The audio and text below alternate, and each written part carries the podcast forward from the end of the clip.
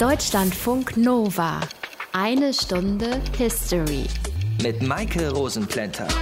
Ich habe noch nie in meinem Leben Drogen genommen. Okay, nee, das stimmt nicht ganz, weil Alkohol trinke ich ab und an. Nicht exzessiv und ich hatte auch noch nie einen Filmriss, aber das ein oder andere Bierchen trinke ich mal. Aber ich habe noch nie geraucht, noch nie bewusstseinserweiternde Pilze gegessen, noch nie härtere Drogen genommen. Ich mag es einfach nicht, die Kontrolle über meinen Körper und meine Gedanken zu verlieren. Und darum geht es ja vielen, wenn sie high sind. Mir macht die Vorstellung Angst. Und ich hätte auch Angst vor den Halluzinationen. Was, wenn mir da eine riesengroße Spinne begegnen würde? Nee, ich gebe zu, ich bin ein Schisser in der Hinsicht. Und weil ich mich mit dem Thema so gar nicht auskenne, habe ich kompetente Unterstützung dabei. Aus den prallgefüllten Schatzkammern der Menschheitsgeschichte. Euer Deutschlandfunk Nova-Historiker Dr. Matthias von Helfeld. Hi. Grüß dich, ich habe auch noch nie Drogen genommen. Das wäre jetzt meine nächste Frage gewesen. Dabei sind Drogen ja im Grunde schon so alt wie die Menschheit selbst, oder? Ja, das stimmt. Also zunächst waren es Naturdrogen, die in der Heilkunde von Medizinmännern oder Heilern eingesetzt wurden. Es gibt Berichte, in denen von Opiaten die Rede ist, die als Medikament eingesetzt wurden, etwa um Schmerzen zu lindern. In den antiken Gesellschaften waren ja religiös rituelle Handlungen an der Tagesordnung und auch hierbei kamen Drogen zur Erzeugung von Rauschzuständen oder Euphorie zum Einsatz. Also diese Drogen wurden einerseits zu medizinischen Zwecken eingesetzt und andererseits als Genuss- und Rauschmittel benutzt. Halluzinogene Pilze kenne ich. Und was gibt es da noch? Man weiß aus der Zeit etwa 3500 Jahre vor Christus, dass es regelrechte Mohnkulturen gab, aus denen sich dann bedient werden konnte. Etwa 1000 Jahre später wird erstmals berichtet, dass in China Cannabis als Heilmittel für verschiedene Krankheiten eingesetzt wurde. Und zur gleichen Zeit benutzten offenbar südamerikanische Naturvölker die halluzinogene Wirkung von Pilzen und anderen Pflanzen bei ihren kultischen Handlungen, also etwa bei Opferritualen für bestimmte Gottheiten. Das war in der Bronzezeit und noch ein bisschen früher. Wie war es denn dann in der Antike? Wie haben es die Griechen und die Römer mit den Drogen gehalten? Also bei den Griechen ist vermutlich Hanf, also Cannabis, etwa 450 Jahre vor Christus erstmals verwendet worden, aber in wirklich sehr, sehr geringem Umfang. So ist kaum etwas bekannt über den Einsatz von berauschenden Drogen bei Götterkulten oder etwa zur Linderung von Schmerzen. Nach Christus, so ganz genau lässt sich das nicht datieren, wurde Cannabis Cannabis offenbar zu medizinischen Zwecken verwendet. Wir wissen das von dem griechischen Arzt Pedanios Dioskurides, der im ersten nachchristlichen Jahrhundert bei Tarsos in Kleinasien ist das gelebt und auch gearbeitet hat.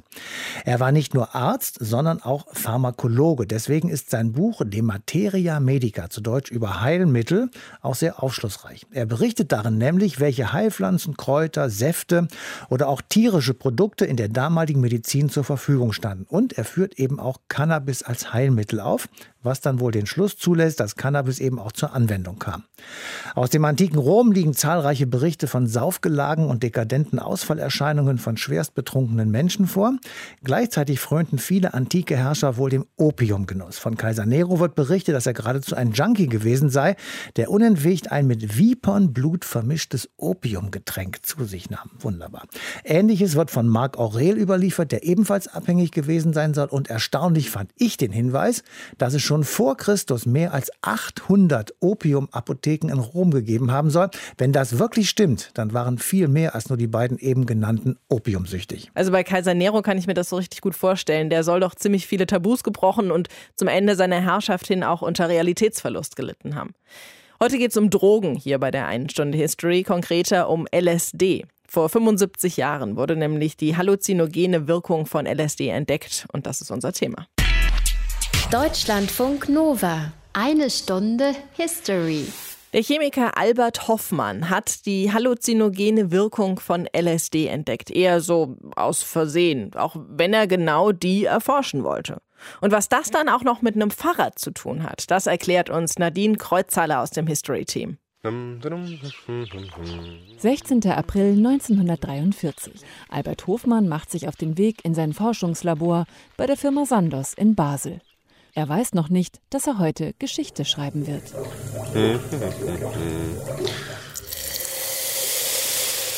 Er erforscht die Wirkung von Mutterkorn.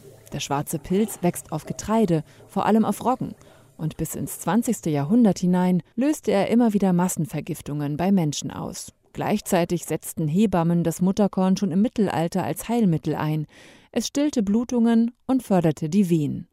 Dieses alte Heilwissen interessierte auch Albert Hofmann und seine Kollegen.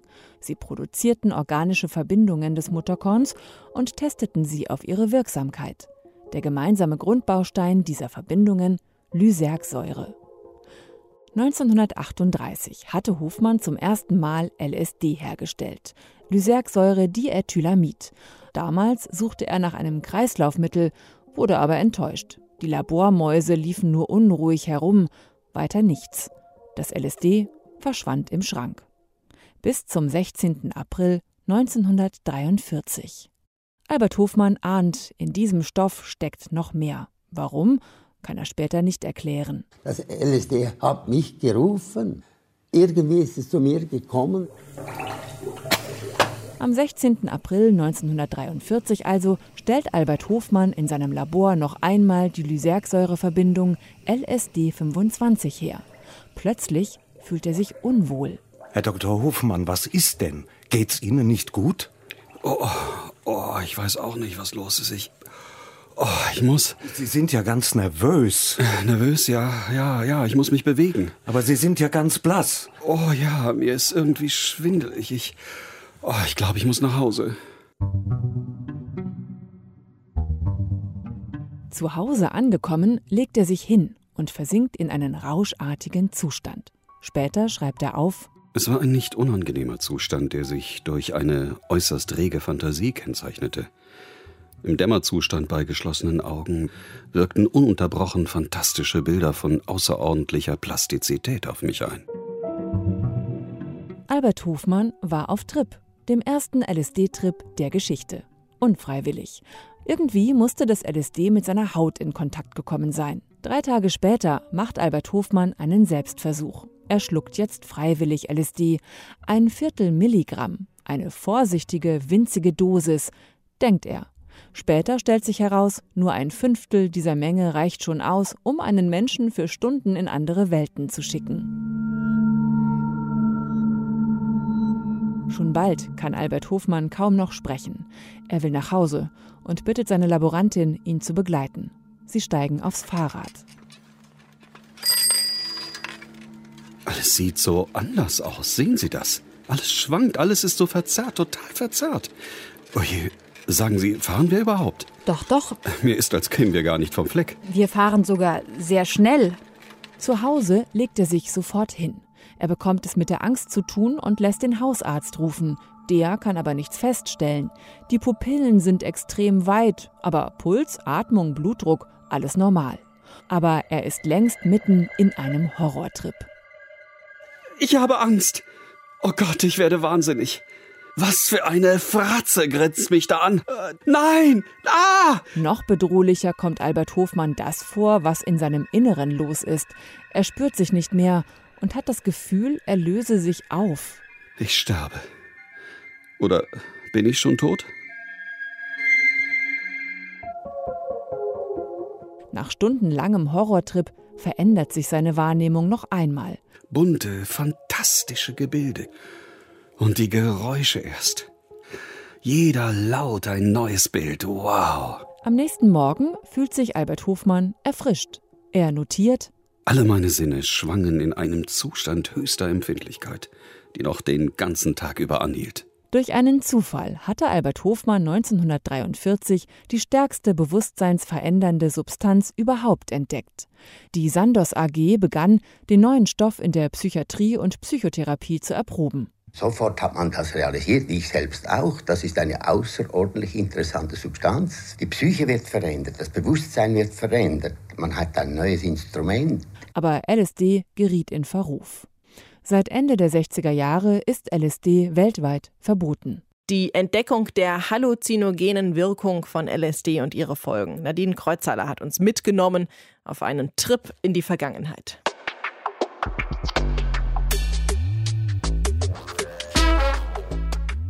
Viele Drogen werden ja im Privaten genommen, unter Freunden, auf Partys oder eben auch alleine. Aber Drogen wurden teilweise auch gezielt eingesetzt zum Aufputschen und auch zum Senken der Angst und Hemmschwellen, bei Soldaten zum Beispiel. Matthias, waren Drogen auch Waffen, die im Krieg eingesetzt wurden zur Unterstützung der eigenen Heereskraft? Naja, also wenn man davon absieht, dass jeder Mensch eben ganz unterschiedlich auf Drogen reagiert, es also bei manchen Soldaten gar nicht sinnvoll gewesen sein könnte, Drogen zu verabreichen, dann wird man diesen Zusammenhang sicherlich nicht verneinen können. Wir sehen jetzt mal ab von irgendwelchen Alkoholexzessen, die sich sich bei früheren Kriegen abgespielt haben und kommen zum Ersten Weltkrieg. Da nämlich wurde zum ersten Mal mit Kriegsflugzeugen gekämpft, die in halsbrecherischer Manier mit nach heutigen Maßstäben eher untauglichen Mitteln kämpfen mussten. Viele Piloten wurde deshalb Kokain verabreicht, weil diese Droge nicht nur aufputscht, sondern eben auch eine ganze Weile lang anhält. Die Piloten also trotz der Angst abzustürzen weiterfliegen und weiter kämpfen. Aber es gab ja auch Soldaten, die am Boden gekämpft haben. Die waren ja auch teilweise unglaublichen Belastungen ausgesetzt. Haben die dann auch Kokain bekommen oder andere Drogen? Also während des Ersten Weltkrieges wurde Alkohol an der Front von der deutschen Heeresführung regelrecht und gezielt eingesetzt. Wie übrigens bei den anderen Armeen auch. Die Russen tranken raue Mengen Wodka, Klar. die Franzosen bevorzugten Rotwein und die Deutschen tranken neben Bier Schnaps. Ein Zehntel Liter Brandwein stand jedem deutschen Soldaten pro Tag zu. Alkoholkonsum war also ein probates Mittel, um die Männer im Stellungskrieg an der Westfront etwa bei Laune zu halten. Zudem gibt es Berichte, aus denen hervorgeht, dass die Droge Alkohol genutzt wurde, um Soldaten zu bewegen, diese Schützengräben zu verlassen und gegen das feindliche Feuer nahezu in den Tod zu rennen. Das klingt für mich so, als wären diese Kriege eigentlich nicht zu gewinnen gewesen, wenn die Soldaten nicht in irgendeiner Weise zugetrönt gewesen wären. Ist das so? Naja, ich glaube schon. Also wenn man liest, was die französischen Soldaten bei der Belagerung der Festung Verdun 1916, die zehn Monate dauerte und auf französischer und auf deutscher Seite zusammen mehr als eine Dreiviertelmillion Tote forderte, was die alles aushalten mussten, dann kann ich mir das zumindest nicht vorstellen, wie das ohne Alkohol oder ähnliches gehen sollte. Das gilt natürlich auch für den Zweiten Weltkrieg, zum Beispiel mit der Schlacht um Stalingrad oder dem Dauerbombardement der deutschen Zivilbevölkerung. All das waren extremst Situationen, die ein Mensch normalerweise jedenfalls nicht aushalten kann. Drogen als Mittel im Krieg. Darüber sprechen wir gleich auch noch ausführlicher mit einem Kriminologen und Sozialwissenschaftler, der sich intensiv mit dem Thema auseinandergesetzt hat. Ihr hört Deutschlandfunk Nova, eine Stunde History. Deutschlandfunk Nova. Drogen als Muntermacher im Krieg. Mit diesem Zusammenhang hat sich Dr. Wolf Reinhard Kemper beschäftigt. Er ist Kriminologe und Sozialwissenschaftler und Dozent an der Uni in Lüneburg. Hallo, Herr Kemper. Ja, hallo. Waren die Soldaten die ganze Zeit unter Drogeneinfluss oder gab es die nur zu bestimmten Anlässen? Es gab sowohl im Zweiten Weltkrieg ganze Truppen, die über längeren Zeitraum unter Einfluss von Amphetaminen waren. Andere Teile der Truppe waren nur vorübergehend unter Einfluss dieser Substanzen. Wieso nur vorübergehend dann? Äh, nach einer gewissen Erprobungsphase dieser Substanzen von 1939 bis 1940 wurde festgestellt, dass die Nebenwirkungen nicht unerheblich sind. Und diese Nebenwirkungen wurden von einigen Truppenteilen respektiert, von anderen Teilen wurden sie nicht respektiert und es wurde flächendeckend diese Droge verteilt. Was waren das für Nebenwirkungen? Die Nebenwirkungen waren auf jeden Fall Konzentrationsschwäche, Schlafstörungen, innere Unruhe und auch schon in den ersten Jahren die ersten Todesfälle aufgrund von Überdosierung. Ab Ende 1939, Anfang 1940 war dieses Medikament jederzeit erhältlich für jeden Soldaten.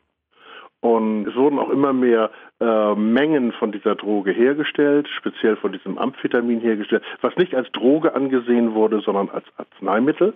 Und ja, die Verteilung lief doch eher unkontrolliert ab. Amphetamine haben Sie jetzt schon genannt. Was gab es sonst noch für Drogen, die verteilt wurden? Also gezielt wurden Amphetamine verteilt, speziell Pervitin. Wurde 1938 in Deutschland entwickelt. Und zwar ist es ein sogenanntes Methamphetamin. Das heißt also eine neue Generation der Amphetamine, die 1933 in Amerika hergestellt worden waren. Gab es noch andere Drogen, die eingesetzt wurden? Es gab den einen oder anderen Soldaten, der aufgrund seiner Beschwerden aus dem Ersten Weltkrieg immer noch aktiv im Zweiten Weltkrieg dabei war und das Recht hatte, Morphium zu sich zu nehmen. Und ich nehme mal an, Alkohol war auch eine Droge, die genutzt wurde. Die eher unkontrolliert genutzt wurde und nicht vom Militär verteilt wurde. Warum wurden diese Drogen genutzt? Sollten die die Hemmschwelle senken, damit Soldaten leichter Gewalt anwenden konnten oder Extremsituationen besser ertragen konnten? Ich sehe zwei Hauptgründe. Und zwar einmal der Hauptgrund ist die Leistungssteigerung, die Befähigung, Zeit zu dehnen. Wenn die Zeitqualität ausreicht, körperlich eine Leistung von vier Stunden zu erbringen und ich kann jetzt mit diesem Medikament eine Leistung von sechs bis acht Stunden vielleicht noch länger erbringen, äh, dann geht es darum, Vorteile sich dadurch zu verschaffen, dass man Soldaten länger wach hält und dadurch einsatzbereit hält. Gab es denn auch Drogen für die Bevölkerung? Für die Bevölkerung gab es Medikamente, aber nur, wenn es eine medizinische Indikation gab. Also nicht eine flächendeckende Verteilung von Drogen, dass die Bevölkerung den Krieg in irgendeiner Weise ertragen konnte. Ich würde auch noch gerne ergänzen, es geht nicht nur um Leistungssteigerung, sondern auch um den Krieg erträglich zu machen. Ich glaube, solange berichtet wird über die Existenz von Kriegen, gibt es auch traumatische Belastungsstörungen bei Soldaten. Und diese traumatischen Belastungsstörungen und posttraumatischen Belastungsstörungen, die wurden gerne weggepuffert durch Alkohol, durch Nikotin, durch Morphine. Also auch dort wurden Drogen eingesetzt, wo es darum ging, nur Leistungsfähigkeit bedingt zu erhalten. Es gab ein Mittel, das heißt Pervetin. Das war seit 38, 1938 in den Apotheken zu bekommen. Welche Bedeutung hatte dieses Mittel im Zweiten Weltkrieg? Ja, das Mittel wurde hergestellt speziell für postoperative Phasen, also aus rein medizinischen Gründen. Aber bei einem Experiment 1939 in einer physischen Wehrschule der Wehrmacht wurde festgestellt, dass dieses Präparat auch sehr leistungsfördernd war. Und so wurde nach den ersten Versuchen und Experimenten dieses Medikament schon zu Beginn des Zweiten Weltkrieges eingesetzt.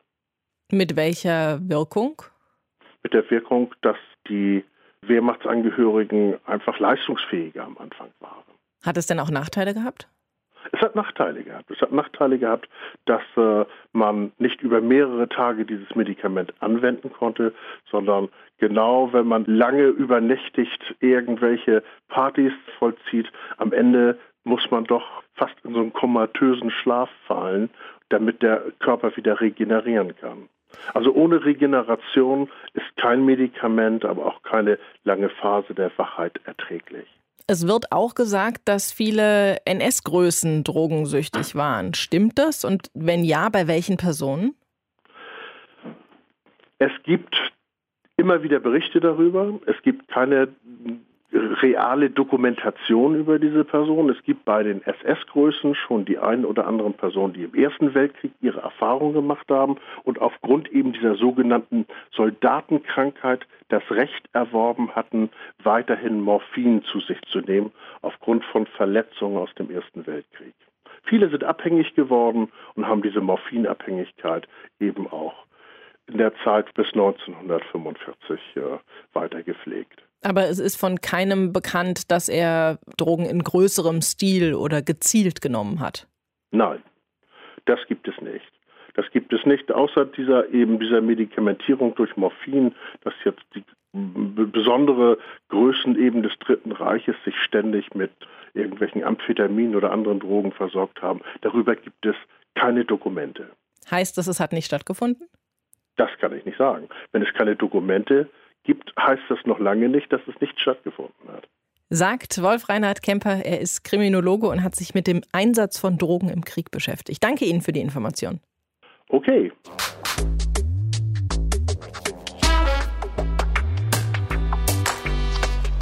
Bisher haben wir vor allem über Drogen wie Alkohol, Kokain und halluzinogene Pflanzen gesprochen. Unser eigentliches Thema der Sendung ist aber die Entdeckung der halluzinogenen Wirkung von LSD. 1943 war das. Darüber haben wir bisher noch viel zu wenig gesprochen und deshalb holen wir das jetzt nach mit Alexander Fromm. Er ist Buchautor und Experte für alles rund um das Thema LSD. Hallo, Herr Fromm. Ich grüße Sie. Die Wirkung von LSD wurde während des Zweiten Weltkriegs entdeckt und auch nach dem Krieg gab es ja in Europa genug Gründe, um mithilfe von Drogen in andere Welten abzudriften. Hat LSD in der unmittelbaren Nachkriegszeit irgendeine Rolle gespielt? Also in der unmittelbaren Nachkriegszeit nicht. Das hat eine Weile gedauert. Ne? Also 1947 hat die Sando, also die Firma, die das LSD hergestellt hat oder entdeckt hat, äh, ein Produkt auf den Markt gebracht, das hieß Delusid. Und das war vor allen Dingen erstmal ein Hilfsmittel für Therapeuten. Also man dachte, man kann mit LSD so eine Art Schizophrenie auslösen und äh, ja, dann wäre man praktisch im Reich dieses Geisteskranken. Das wäre halt für Therapeuten gut. Die könnten dann sich in den Patienten hineinversetzen, aber man könnte auch mit diesem Hilfsmittel ja, so Traumata hervorlocken und so weiter. Und dann hat man so ein bisschen experimentiert und so ging das von einem Therapeuten zum nächsten. Die Sando hat immer, wenn man irgendwie ein Forschungsprojekt hat, hat die äh, das sogar kostenlos zur Verfügung gestellt und so äh, wurde dann wild rum experimentiert. Dann gab es auch so ein paar kuriose Experimente, die nach heutigen Standards äh, nicht mehr ethisch vertretbar wären. Zum Beispiel hat man einem Elefanten LSD gegeben, der ist daran gestorben. Weiß man jetzt nicht, ob der wirklich an dem LSD gestorben ist, aber das ist so ein bekannter Fall. Ne? Elefant verträgt kein LSD. Ja, dann gibt es ein Beispiel, dass man zum Beispiel äh, Delfine mit LSD behandelt hat, weil man dachte, Delfine haben großes Gehirn, die sind genauso intelligent wie der Mensch und die könnten die menschliche Sprache erlernen. Und man könnte eben mit Delfinen dadurch äh, Kontakt aufnehmen. Hat dann nicht so geklappt, aber man sieht schon, dass es war sehr, ein sehr weites Feld. Einen Bereich möchte ich noch ansprechen, und zwar die Vereinigten Staaten. Die waren ja in den 50er Jahren sehr äh, paranoid das war so die McCarthy-Ära. Man hatte Angst vor, ja, dass die Kommunisten die amerikanische Regierung infiltrieren und äh, man dachte, die Sowjets sind schon weiter. Also die kennen sich aus mit so Wahrheitsserien und psychologische Kriegsführung. Und da gab es dann Experimente mit LSD, unter anderem auch Mescalin, dass man eben Drogen als Wahrheitsserum benutzen kann zur Befragung. Ne? Also man kann dann die Leute aushorchen, die sagen dann bereitwillig das, was man hören will. Oder eben man schmeißt Drogen über Kriegsgebieten ab und dann sind die Leute eben kampfunfähig und lachen sich kaputt oder sind, sind aber nicht mehr gefährlich. In den USA und auch in Deutschland hatte LSD dann seinen Höhepunkt in den 50er und 60er Jahren. Viele Künstler und Musiker haben das dann genommen. War es tatsächlich die Droge Nummer eins im Musik- und Kunstbereich?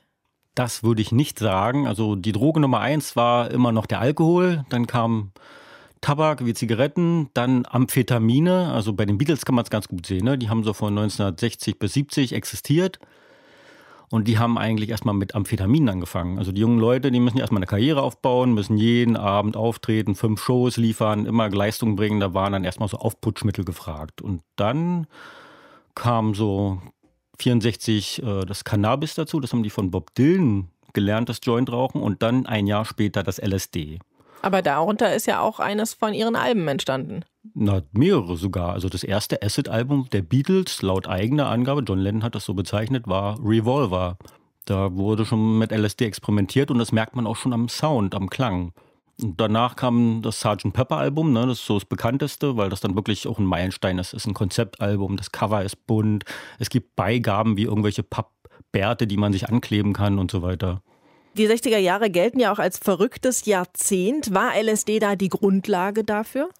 Kann sein. Also es gibt Experimente, LSD als Kreativtrigger zu benutzen. Es wirkt wohl im gewissen Maße anregend und äh, verändert halt die Denkgewohnheiten. Ne? Man kommt aus diesen gewohnten Denkstrukturen heraus und kombiniert Sachen miteinander. Also schon mal dieses Sgt. Pepper Album, ne? man hat ein Orchester mit dabei, man hat indische Musik dabei, einfach diese Genre-Grenzen zu überspringen, nicht mehr Popmusik zu machen, sondern was ganz Neues. Meine Theorie ist ja, dass LSD bei der Entwicklung der Rockmusik eine ganz zentrale Rolle gespielt hat, nämlich als Katalysator. Fast jede Spielart, also es gibt so Latin Rock, Santana, dem Psychedelic Rock grundsätzlich, Jefferson Airplane, Jimi Hendrix, dann der Folk Rock der Birds, das waren alles Leute, die mit LSD experimentiert haben. Die haben immer äh, nicht nur den Rock genommen, sondern die haben immer eine Variante hinzugefügt. Also die waren einfach nicht in so einer festen Schiene. Wenn man sich die Platten davor anhört, Elvis, Gene Vincent, das waren alles so Rockabilly-Leute, das klang alles mehr oder weniger ähnlich. Zwar auch gut, aber es war halt so eine gewisse Schiene, die so, naja, in einer Spur lief. Wie sieht es heute aus? Welche Bedeutung hat LSD heute? Äh, es kommt doppelt wieder. Einmal in der Forschung, also man forscht wieder vor allen Dingen äh, bei Depressionen. Also Depression ist ja so ein Grundübel der Moderne. Manche Leute sind da resistent gegen die herkömmlichen Psychopharmaka und man versucht eben äh, neue Wege zu beschreiten, indem man wieder äh, mit LSD forscht. Und andererseits, das Internet macht es ja den Leuten möglich, illegal Substanzen im Internet zu bestellen. Und dadurch kommt es auf Festivals jetzt äh, doppelt wieder. Vorher war es ja in dem Sinne nicht mehr so verfügbar. Also es spielt im äh, Drogenreport der Bundesregierung noch keine zentrale Rolle. Alexander Fromm war das. Er hat ein Buch geschrieben über die Geschichte und die Entdeckung von LSD. Danke Ihnen für das Gespräch. Sehr gern. Deutschlandfunk Nova. Eine Stunde History. LSD gilt in Deutschland seit 1971 als nicht verkehrsfähiger Stoff. In den USA ist die Droge seit 1966 verboten und auch weltweit ist sie mittlerweile nicht mehr erlaubt. Deshalb hat sie lange Zeit kaum mehr eine Rolle gespielt. Aber seit ein paar Jahren erlebt LSD eine Art Renaissance als Hilfsmittel in der Psychotherapie. Vor allem der Schweizer Psychiater Peter Gasser hat sich da mit seiner LSD-Therapie hervorgetan und mit ihm spreche ich jetzt. Hallo, Herr Gasser. Hallo, Frau Rosenplänter. Bei welchen Erkrankungen setzen Sie LSD als Heilmittel ein? Also bei der Studie, die ich vor zehn Jahren äh, angefangen habe, da haben wir Patienten mit Angstproblemen im Zusammenhang mit schweren Körpererkrankungen genommen. Das hat historische Gründe und methodische Gründe, aber ich sage, eigentlich ist LSD dort einsetzbar, wo Psychotherapie einsetzbar ist. Also das Spektrum wäre noch bedeutend breiter. Was heißt schwere Körperkrankheiten? Ja, also im Wesentlichen waren es Krebserkrankungen. Leute, die äh, schwere körperliche Erkrankungen haben, müssen sich mit existenziellen Themen wie Tod, Leiden, äh, verkürzte Lebenszeit, Frage, was mache ich noch mit der Zeit, die mir verbleibt? Und das löst naturgemäß auch Ängste, Sorgen und psychische Symptome aus. Und dort setzt die Therapie mit einer, es ist eine Art Begleitung in dieser Lebensphase. Also nicht ein Krebsmittel, das den Krebs heilt, es ist eine Psychotherapie, die hilft, die schwere Krankheit zu bewältigen. Und welche Wirkung hat LSD dann? LSD hat eine entängstigende, horizonterweiternde, würde ich mal sagen. Die Leute haben dann so Dinge gesagt wie, ja, ich habe gemerkt, ich bin eigentlich mehr als der Krebs. Das ist nicht diese Fokussierung, die da oft passiert. Und die Leute fühlen sich dann irgendwie eingeschlossen und einsam.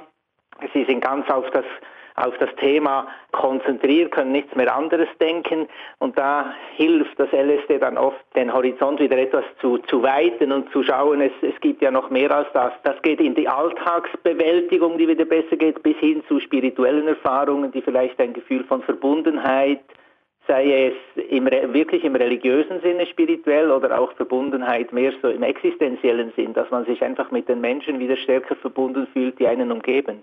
Sind das auch die Eigenschaften, die dieses Mittel so einzigartig und besonders macht? Ja, das würde ich schon sagen. Also jedenfalls für die Psychotherapie ganz bestimmt. Ich meine, aus der äh, Kunst und Kultur kennt man natürlich alle diese farbigen Bilder, die man dann unter LSD-Wirkung zum Teil hat, zum Teil auch nicht. Aber das ist eigentlich für uns nicht das Zentrum. Es geht nicht darum, besondere schöne farbige Visionen zu haben. Es geht wirklich mehr darum, eine emotionale, tiefe, persönliche Ebene anzusprechen. Die, die farbigen Erfahrungen und die, die farbigen Muster, die man sieht, das ist eher so eine Art Begleiterscheinung. Aber LSD macht ja abhängig. Wie schaffen Sie es, dass Ihre Patienten nicht abhängig werden von LSD? Ja, das ist eigentlich eine weit verbreitete Fehlinformation. Ich muss Ihnen widersprechen, LSD macht nicht abhängig und das sage nicht ich, der ich äh, ein Interesse habe an dieser Therapie. Also auch die, die NIDA, diese amerikanische Institution für, für Drogen- äh, und Abhängigkeitserkrankungen sagt, LSD zählt zu den nicht suchterzeugenden Stoffen. Es löst kein Verlangen nach Wiederholung aus. Und es ist in der Regel auch eine ziemlich anstrengende Erfahrung, sodass die Leute dann von sich aus auch Pausen einschalten. Also es gibt ja, also ich habe in meiner ganzen beruflichen Karriere keine Leute getroffen, die LSD täglich einnehmen. Es verliert dann auch sehr schnell die Wirkung. Wenn Sie eine ganze Woche lang jeden Tag LSD nehmen, dann erleben Sie am sechsten und siebten Tag nicht mehr viel.